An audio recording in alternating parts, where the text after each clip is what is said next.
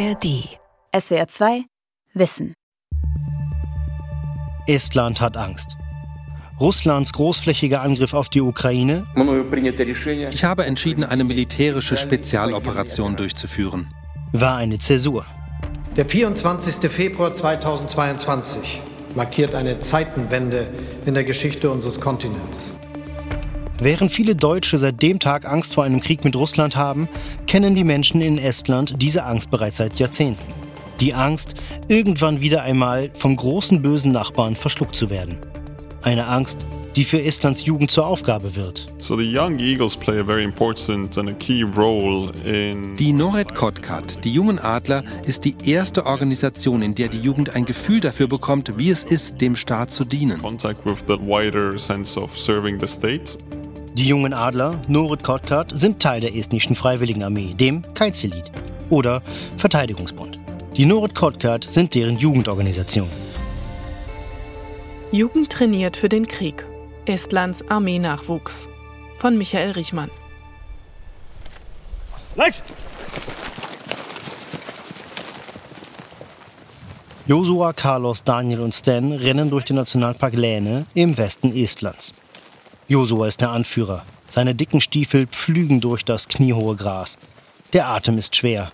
Der mit 11,5 Kilo prall gefüllte Rucksack war schon vorher eine Bürde. Seit vier Stunden trägt er ihn auf dem Rücken. Aber jetzt muss er sich beeilen. Denn gerade hat er die Anweisungen für die heutige Übung bekommen. Etwa 100 Meter nordöstlich von hier, so das Szenario, ist jemand auf eine Mine getreten. Wenn sie ihn nicht schnell erreichen, droht er zu verbluten. Nach wenigen Schritten erreichen die vier Jugendlichen das fiktive Minenopfer. Ein Mann in olivgrüner Uniform liegt am Boden.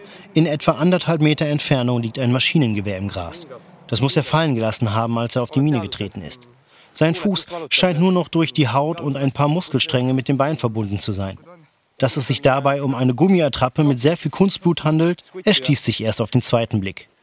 Die blau-weiß-schwarze Fahne auf dem Oberarm weist ihn als einen der Iren aus. Auf dem anderen Ärmel steht der Name der estnischen Freiwilligenarmee. Kaizelit.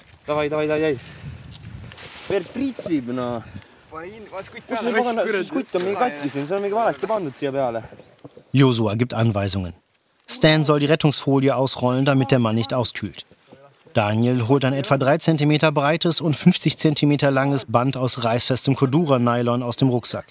Gemeinsam mit Carlos wickelt er dieses Tourniquet um das Bein des am Boden liegenden Mannes und zieht es durch die perforierte Schlaufe, um die Blutung zu stoppen.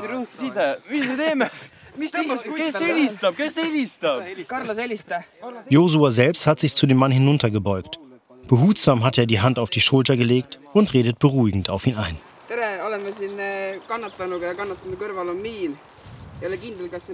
Nach wenigen Minuten ist die Hektik vorbei.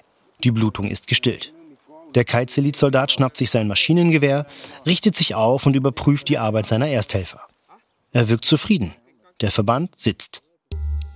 Doch eines haben die vier Jugendlichen bei ihrem Sprint übersehen. Die 25 Tretminen, die zwischen ihrem Start und ihrem Ziel im Gras lagen. Unter realen Bedingungen wären Josua, Carlos, Daniel und Stan jetzt allesamt tot.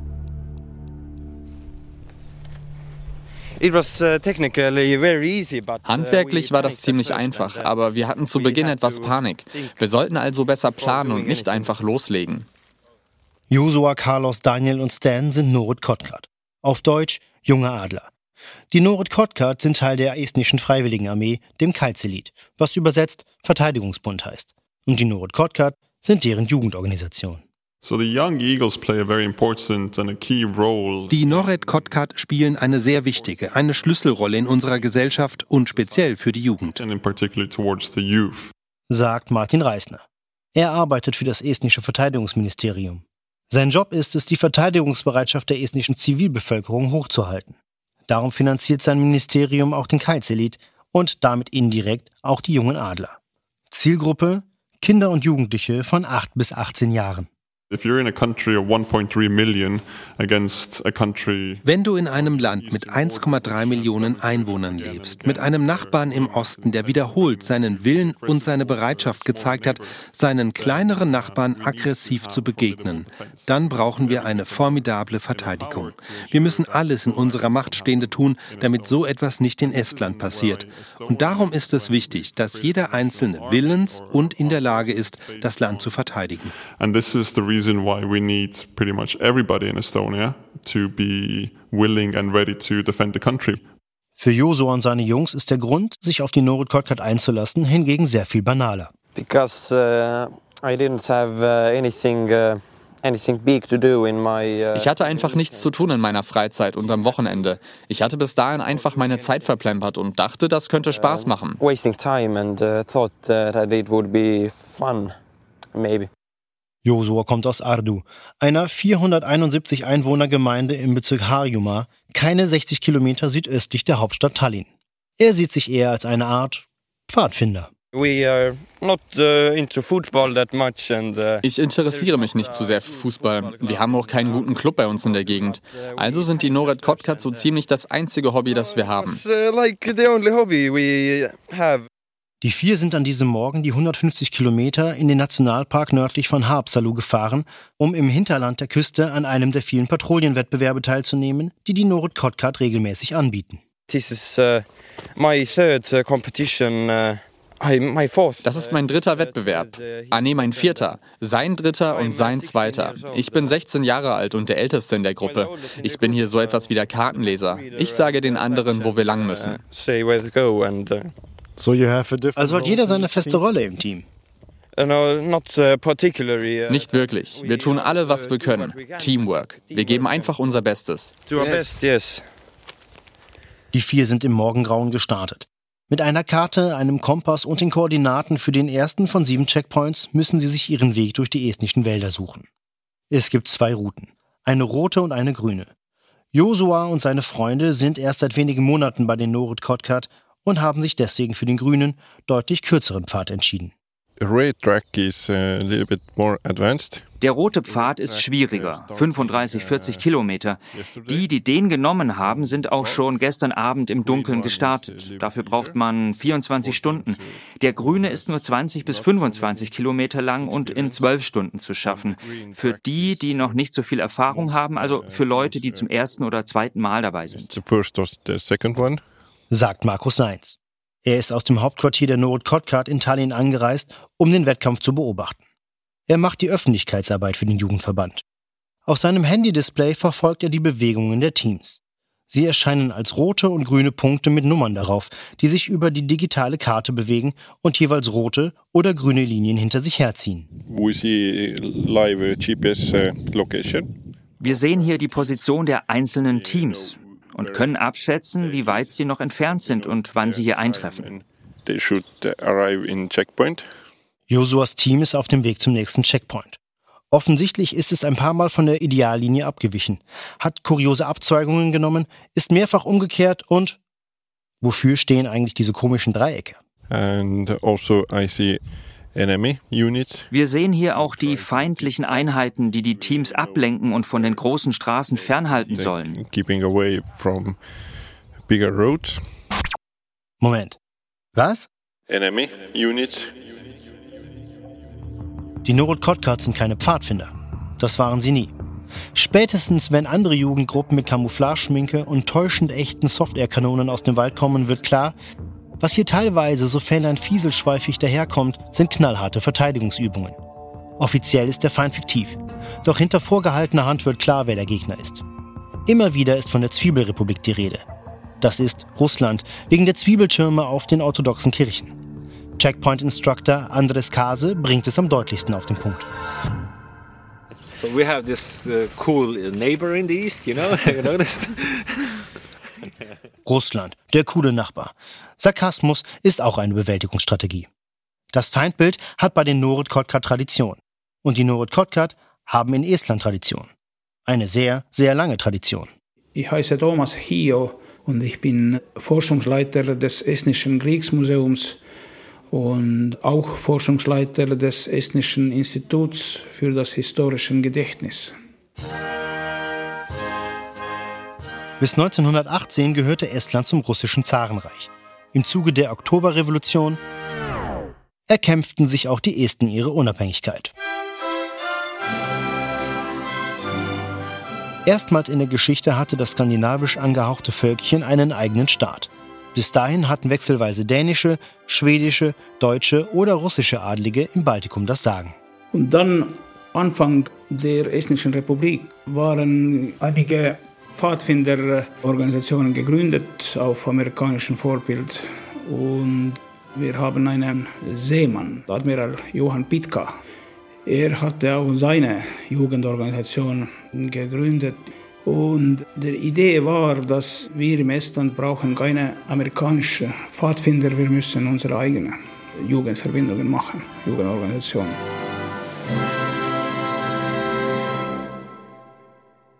1928 wurde der Jugendverband Junge Adler gegründet. Estnisch Norit Kotkat. Der Name entstammt einem estnischen Filmklassiker von 1927. Darin werden ein Bauernsohn, ein Schmied und ein Student in den estnischen Freiheitskrieg gegen Russland hineingezogen. Sie melden sich freiwillig zum Wehrdienst und müssen sich angesichts der Übermacht bewähren. Damit enthält dieser fast 100 Jahre alte Film alle wesentlichen Elemente der estnischen Nationalerzählung. Das überwiegend landwirtschaftlich geprägte Land mit dem intellektuellen Zentrum Tartu und der Industriemetropole Tallinn schließt sich zusammen, um sich gegen die Expansionsgelüste der großen Nachbarn zu wehren. Der deutsche Historiker Carsten Brüggemann von der Universität Tallinn nennt es den großen Kampf um die Freiheit.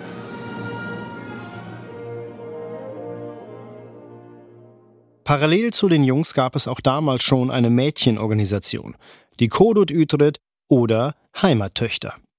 Und das antirussische Element, das später durch ein antisowjetisches Element ersetzt wurde, war schon früh Teil der estnischen Geschichtserzählung. Denn im Zuge des Zweiten Weltkriegs annektiert die Rote Armee das Baltikum oder, in ihrer Lesart, gliedert es in die Sowjetunion ein. Anschließend verbieten die Sowjets die freiwilligen Armee Kaizelit und damit auch die Norit Kotkat und die Kododütrit.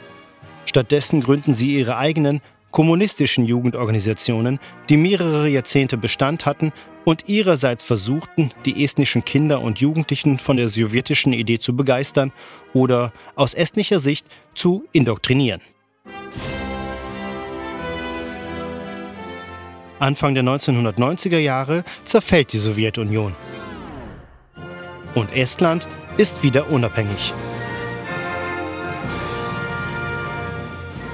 Weil die Esten sicher gehen wollen, dass der große Nachbar nicht so schnell wieder in ihr Wohnzimmer kommt, führt Estland 1992 die Wehrpflicht ein, wird 2004 Mitglied der Europäischen Union und nahezu zeitgleich der NATO. Im Zuge dieser staatlichen Renaissance leben auch der Kaizelit, die Kodut Utrid und die Norit Kotkat wieder auf. Als Bewegung von unten.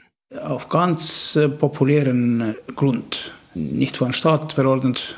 Laut Historiker Thomas Hio haben die Esten ihre Lehre aus der Geschichte gezogen. Es ist geschichtlich so, dass ähm, wir gucken immer zu Finnland als äh, großer Bruder dort oben. Und Finnen hatten sich verteidigt in 1939 äh, während des Winterkrieges, Esten nicht. Sie sind selbstständig gewesen während Kaltes Krieges und wir nicht. Und deswegen basiert gewissermaßen unser Verteidigungsgefühl auch dieses finnische Vorbild.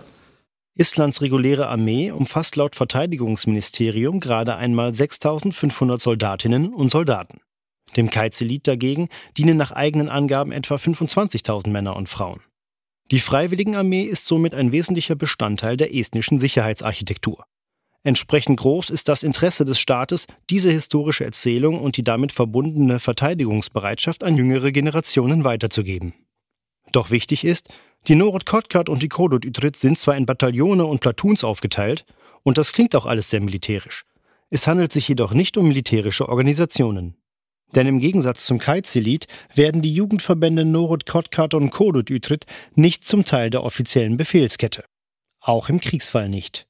Schließlich hat die Republik Estland die UN-Kinderrechtskonvention inklusive des ersten Zusatzprotokolls unterschrieben und ratifiziert, das die Einberufung von Kindern verbietet. Personell sind die Organisationen jedoch eng verflochten. So kommen zum Beispiel viele Gruppenleiter und Betreuer vom Kiteselit oder direkt vom Militär.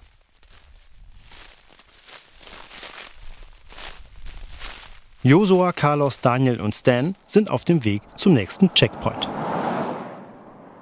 Mitglieder vom Kiteselit fahren in olivgrünen Militärjeeps die Hauptstraßen auf und ab. Wenn sie die Jugendlichen erspähen, dürfen sie anhalten, aussteigen, die Jugendlichen fangen oder zurück in den Wald jagen. Für jede Sichtung bekommt die Gruppe Minuspunkte. Für jedes auf diese Art verlorene Leben auch. Uh, we have seen uh, two trucks. Wir haben zwei Lastwagen gesehen, die an uns vorbeigefahren sind. Die waren der Feind. Mehr waren es nicht. Also eigentlich war der Weg frei. It's all clear for us. Am Checkpoint angekommen, wartet schon der Übungsleiter mit der nächsten Aufgabe. Uh, uh, das Szenario ist, dass ich hier ein Schlachtfeld mit maßstabsgetreuen Militärfahrzeugen aufgebaut habe. Das letzte Team hat das ziemlich gut gelöst. Sie haben alle Fahrzeuge entdeckt und konnten die Mehrzahl eindeutig identifizieren. Vier Punkte gibt es, wenn Sie wissen, dass dieses Fahrzeug dort drüben ein Leopard 2 7a ist. Einen Punkt gibt es, wenn Sie wenigstens sagen können, ob das Fahrzeug zur NATO oder zur Russischen Föderation gehört. Das theoretische Rüstzeug für all diese Aktivitäten lernen die Kinder und Jugendlichen in ihren Heimatgruppen. Die treffen sich, je nach Zeit und Engagement der Ehrenamtlichen, zwischen einmal pro Woche und einmal pro Quartal. Dann lernen die Kinder Karten lesen, triangulieren, Erste Hilfe, das Morsealphabet oder den Umgang mit Funkgeräten. Bei einigen Gruppen stehen auch Schießübungen mit Luftgewehren oder Paintballkugeln an. An diesem Wochenende wird nicht geschossen. Aber viele Kinder tragen Waffen in verschiedenen Ausführungen durch den Wald. Pumpguns, Scharfschützen oder Sturmgewehre. Alles Attrappen. Für die Jugendlichen ist das offensichtlich nichts Besonderes. Uh,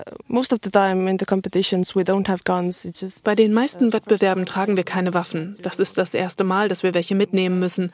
Aber ich habe mich daran gewöhnt. Ich nehme sie gar nicht mehr wahr. Sagt Martha Paulina Mickelsen, die mit ihrer Gruppe im Gras chillt, während Josua, Daniel und Co. weiterhin versuchen, Panzer zu bestimmen.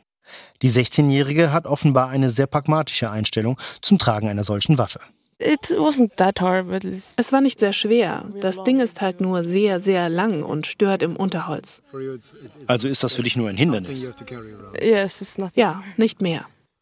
Josua und Co. tragen bei ihrem Wettkampf keine Waffen. Das ist den Älteren und Erfahreneren vorbehalten.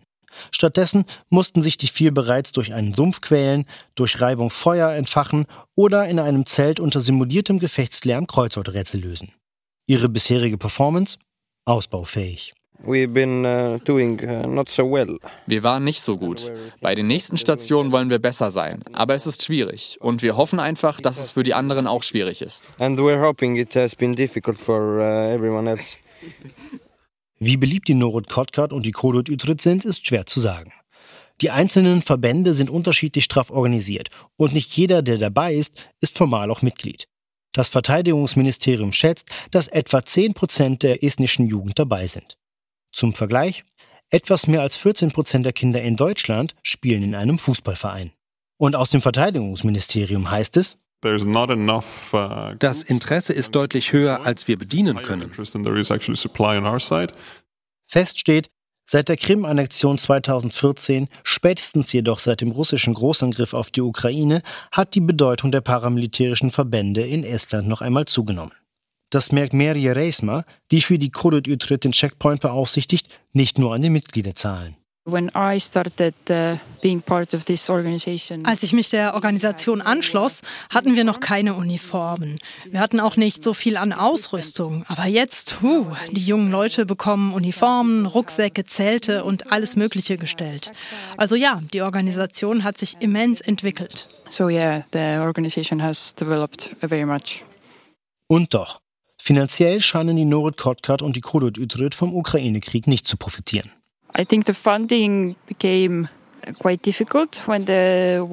Die Finanzierung ist schwieriger geworden, seitdem der Krieg begonnen hat, weil alles sehr viel teurer geworden ist. Und speziell die Jugendorganisationen haben nicht mehr Geld bekommen, weil eher in die Dachorganisation investiert wird. Uh, they are giving more funding to grown-ups organizations. Für den Staat zahlt sich diese Arbeit offenbar aus. Regelmäßige Umfragen ergeben seit Jahren, dass etwa zwei Drittel der Estinnen und Esten bereit wären, ihr Land mit der Waffe zu verteidigen. Im Vergleich, eine repräsentative Umfrage des Meinungsinstituts YouGov kam im Februar 2023, also ein Jahr nach dem russischen Großangriff auf die Ukraine, zu dem Ergebnis, dass nur 11 Prozent der Deutschen dazu bereit wären. 5 Prozent freiwillig und 6 Prozent gehen davon aus, dass sie ohnehin eingezogen würden. Weitere 11 Prozent würden immerhin Gräben ausheben, in Feldküchen arbeiten oder als Sanitäter helfen. Aus Sicht der Esten ist der große Unterschied gar nicht mal so ungewöhnlich. Wir haben das Gefühl, dass ältere Leute schon wissen, dass es ist auch möglich, dass Estland nicht existiert. Die Deutschen haben so ein Gefühl nicht, Deutschland ist immer gewesen. Oder Frankreich oder Großbritannien oder Amerika. Sie sind immer gewesen. Sie haben keine Kenntnis dafür, wie es ist, unter einer anderen Macht leben. Und deswegen vielleicht denken wir über unsere Selbstständigkeit mehr als die großen und alten Staaten oder Nationen. Angesichts des Ukraine-Krieges will die estnische Regierung die Verteidigungsbereitschaft jedoch nicht nur den Freiwilligen überlassen. Darum ist nationale Sicherheit seit Sommer 2023 auch Schulfach. Die Kurse zur Landesverteidigung waren für die Schülerinnen und Schüler der Sekundarstufen und die waren überall sehr beliebt. Letztlich hatten etwa 75 Prozent der Schulen diese Kurse im Angebot. Die Nachfrage war so groß, dass wir beschlossen haben, dass wir Kurse zur Landesverteidigung ab Sommer verbindlich für alle Schulen einführen. Uh, Allerdings ist der Kampfeinsatz nicht das einzige Szenario, auf das die Kinder vorbereitet werden. Die Jugendlichen lernen auch, wie ist die estnische Landesverteidigung aufgebaut? Was verteidigen wir hier eigentlich? Was ist die EU? Was ist die NATO? Was sind deren militärische Fähigkeiten? Was passiert bei der Wehrpflicht? Wie ist es, ein Reservist zu sein? Oder einfach, wie verhält man sich in unterschiedlichen Krisenszenarien richtig? Also, das könnte, sagt Martin Reisner, theoretisch auch ein Hochwasser sein. Das scheint im Alltag der Norut Kotkart jedoch eher Plan B zu sein. Denn tatsächlich wird hier nur für ein Szenario trainiert. Für einen möglichen Angriffskrieg der Russischen Föderation auf die Republik Estland. Und das wird in der estnischen Gesellschaft kaum hinterfragt. Es findet sich auch kaum jemand in Estland, der die Norut Kotkart oder die Kodot Ydrit offen kritisiert. Der Kaizelit selbst hatte im Laufe der Jahrzehnte zwar immer mal wieder Probleme mit Nationalisten und schrägen Vögeln, die die Freiwilligenarmee für eine schnelle Karriere nutzen wollten. Leute, die mehr Esten sein wollen als Esten selbst. Sagt Thomas Hio vom Estnischen Kriegsmuseum. Aber Viele Leute wurden äh, weggeschafft von dort und eine Struktur und eine Ordnung wurde gemacht. Und es, heute ist es eine sehr gute Organisation. Zudem sagt Historiker Carsten Brüggemann, Nee, es geht eben um die Verteidigung der Unabhängigkeit gegen Kräfte, die diese Demokratie und Freiheit von außen bedrohen. Damit werden jetzt keinerlei hm, expansionistische Ziele verbreitet. Dieses Image überträgt sich auch auf die beiden Jugendorganisationen. Wenn es eine Kritik gibt, dann die, dass sich die Norit Kotkart und die Kodot Utrid wie der gesamte Kaizelit überwiegend an Jugendliche richten, die Estnisch als Muttersprache haben. Jugendliche, die mit Russisch als Muttersprache aufgewachsen sind und der dominierenden Erzählung von der estnischen Kulturnation nicht oder nur bedingt zustimmen, sind zwar nicht ausgeschlossen, so richtig angesprochen fühlen sich die russischsprachigen Esten vom Kaizelit jedoch nicht. Und das sind immerhin 26 Prozent der estnischen Bevölkerung. Der ethnische Este hat ein narratives Muster, wo im Grunde alles, was nicht mit diesem Kampf um Eigenständigkeit, Demokratie und Unabhängigkeit zu tun hat, ausgeblendet wird aus der Geschichte.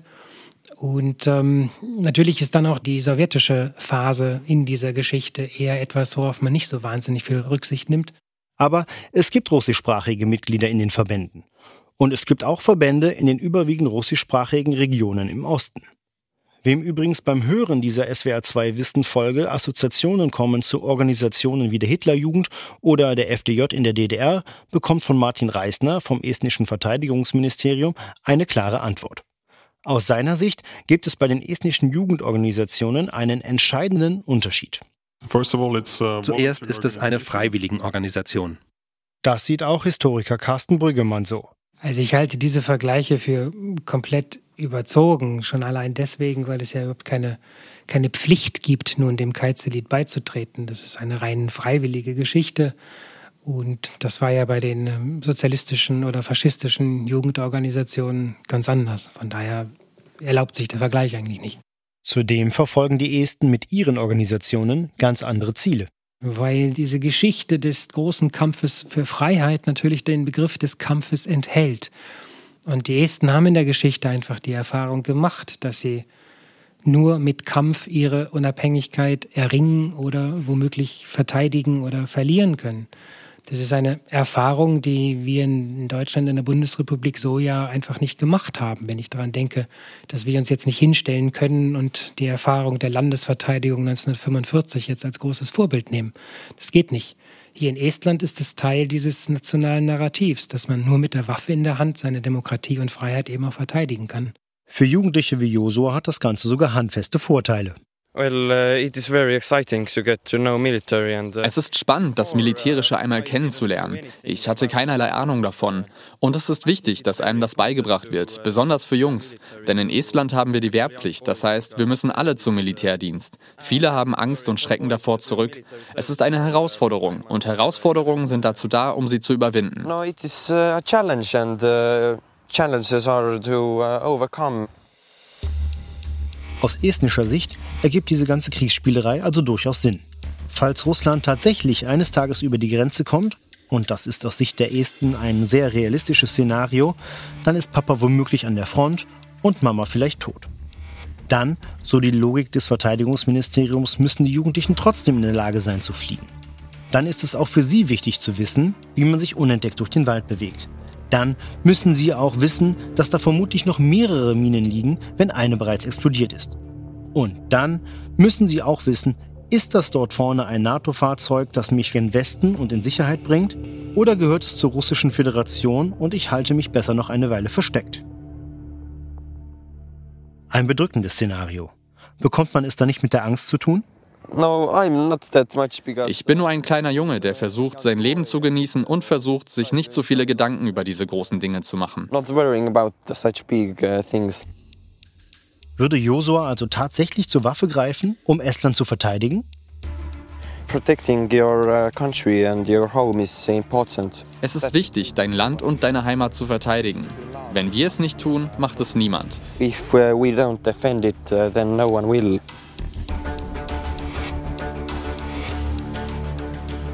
SWR 2 Wissen. Jugend trainiert für den Krieg. Estlands Armeenachwuchs. Autor und Sprecher Michael Richmann. Redaktion Gabor Pahl. Sounddesign Manuel Michalski. Ich glaube, manchmal hat sogar Olaf Scholz die Schnauze voll. Von Politik und Gesellschaft. Das Thema kann ja auch manchmal echt anstrengend sein. Aber mit einem kleinen Schuss Humor und klaren Meinungen lässt sich einiges viel besser ertragen. So gehen wir an das Thema ran in Politikum, dem Meinungspodcast. Wir wollen ungewöhnliche Perspektiven zeigen, Meinungen abbilden, an denen man sich auch mal reiben kann. Und wir haben jeden Tag einen spannenden Gast in der Folge, mit dem wir auf Augenhöhe Gespräche führen. Uns gibt's Montag bis Freitag, immer gegen 18 Uhr, überall, wo es Podcasts gibt. Politikum, der Meinungspodcast. Hören Sie mal rein.